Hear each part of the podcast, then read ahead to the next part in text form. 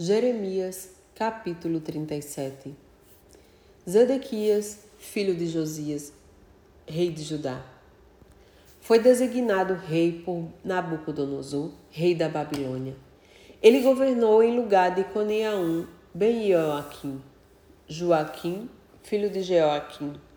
Todavia, nem ele, nem seus servos, tampouco o povo da terra deram ouvidos às palavras de Yahvé, que Yahvé havia falado por intermédio do profeta Jeremias. Mas o rei Zedequias enviou Jeucal, filho de Selemias, e Sofonias, filho do sacerdote Maazéias, ao profeta Jeremias. Portanto, a seguinte solicitação: Roga, pois, neste momento, por nós ao Senhor nosso Deus Naquela época, Jeremias tinha toda a liberdade de circular entre o povo, pois ainda não havia sido preso. O exército do Faraó tinha saído do Egito. Quando os babilônios, que estavam sitiando Jerusalém, ouviram essa notícia, retiraram-se de Jerusalém. E a palavra de Yahvé veio ao profeta Jeremias nesses termos: Assim declara o Senhor, o Deus de Israel Assim falareis ao rei de Judá, que vos enviou para me consultar. O exército do Faraó que saiu em vosso socorro retornará para a terra do Egito.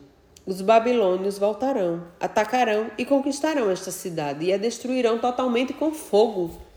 Assim diz Yahvé: Não enganeis a vós mesmos, argumentando. Os babilônios certamente baterão em retirada, porquanto em verdade eu vos afirmo que eles não se retirarão, ainda que derrotasseis todo o exército dos babilônios que vos ataca, e entre eles ficassem apenas homens feridos, assim mesmo se levantariam cada um na sua tenda e queimariam esta cidade.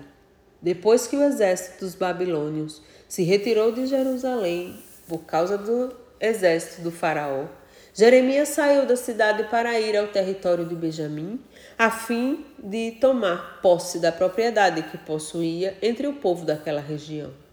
Entretanto, assim que chegou à porta de Benjamim, o capitão da guarda, cujo nome era Jerias, filho de Selemias, filho de Ananias, o prendeu e o acusou, exclamando: Tu estás desertando para o lado dos babilônios diante do que se defendeu Jeremias. Isso não é verdade, não estou desertando para os babilônios. Contudo, Jerias não lhe deu atenção, de modo que mandou prender Jeremias e determinou que o profeta fosse levado aos chefes e líderes do povo.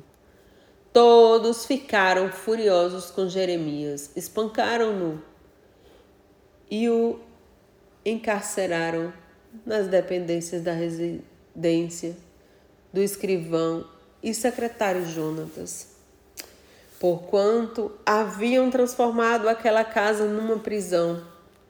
Então, Jeremias foi encarcerado numa cela subterrânea na prisão, onde ficou por muito tempo. Então, o rei mandou buscá-lo e Jeremias foi trazido ao palácio e, secretamente, o rei lhe indagou Há alguma palavra da parte de Yahvé? Ao que imediatamente replicou Jeremias a e concluiu: Eis que serás entregue nas mãos do rei da Babilônia. E Jeremias ainda acrescentou ao rei Zedequias: Em que tenho errado contra ti, contra os teus conselheiros, ou mesmo contra este povo, para que me pusesseis na prisão? Onde estão agora os vossos profetas que vos pregavam suas mensagens nesses termos? Ora, o rei da Babilônia não atacará a vós nem a esta terra.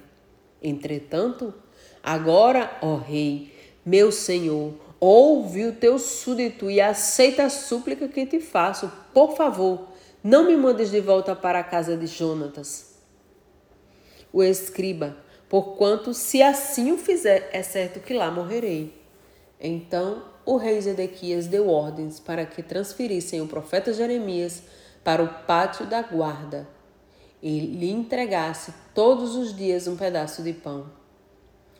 da rua dos padeiros, até que se esgotasse todo o pão da cidade, e assim Jeremias ficou no pátio da guarda.